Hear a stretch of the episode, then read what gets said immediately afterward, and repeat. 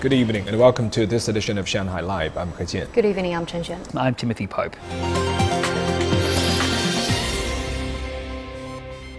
Now, more than 2,800 new products from 550 brands will be introduced during the ongoing Double Five Shopping Festival.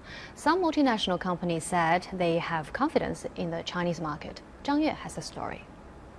This Italian luxury jewelry company opened its first Chinese store at IFC Shopping Mall. The mall has also set up a temporary store on the first floor to sell handbags, shoes, and clothing. 30% of the 260 stores in our mall are new to Shanghai.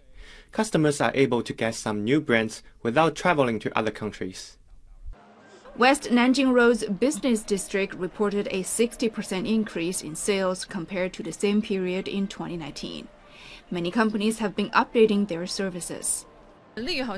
We host a variety of events and activities year round in the atrium. We want to introduce more new products to shoppers. This U.S. sports gear and clothing company has set up its largest showroom in Waigaoqiao area. We have been launching policies to make international business easier. For instance, imported cosmetics for non special use will benefit from a simpler registration policy, and products can be showcased in bonded zones. It's all about attracting companies to China. More than 100 international companies are launching new products during the shopping festival. Zhang Yue, Shanghai Live. Shanghai has been testing the digital yuan during the city's Double Five shopping festival this week. The famous shopping street Nanjing Road was made into a key district for digital RMB payments during the May Day holiday.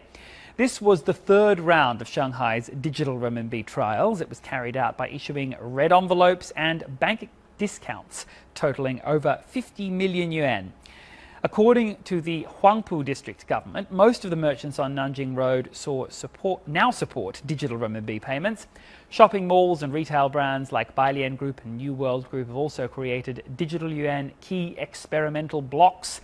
They're areas in which the usage rate of the digital renminbi is the highest in Shanghai. Japanese clothing retailer Uniqlo has started testing digital yuan payments at a few of its stores too in Shanghai and Guangzhou, and it says it plans to expand the pilot to 200 stores nationwide later this month. ZTO Express was roundly criticized after one of its business outlets in Chengdu was found to have transported puppies and kittens as part of a controversial pet blind box sales on e-commerce sites. Song Wenjing has more. Chengdu Aizhijia Animal Rescue Center volunteers intercepted about 160 packages containing live pets at one ZTO outlet on Monday in Chengdu, Sichuan province. Many of the animals were in poor health when they were rescued. You can imagine the cruelty when these little ones were kept in a closed space with no water, food, or proper air circulation. Oh, the center said it had taken the animals following health checkups that were arranged by local animal disease control authorities. The healthy ones will be available to adopt. On Tuesday, ZTO apologized for collecting live animals from e-retailers, which it said breached rules. It added that an employee overseeing safety affairs in the province had been suspended with salary deducted. Chengdu's Post Bureau said they will investigate the matter. Some companies sell a series of toys in blind boxes. Each box comes with a toy, but the buyer doesn't know which one until opening it. In most cases, each series contains one rare toy, so many customers enjoy buying to collect a whole set. Now, pet blind boxes are being offered on e-commerce platforms like Taobao and Pinduoduo. Buyers receive a pet of unknown breed and appearance that can cost anywhere from 10 to thousands of yuan. They are required to sign a waiver, no return, no exchange.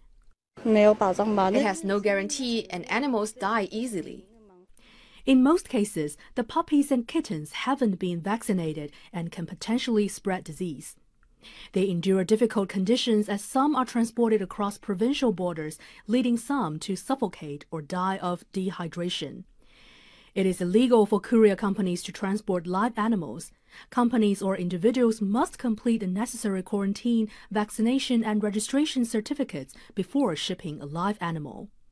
宋文静，上海来。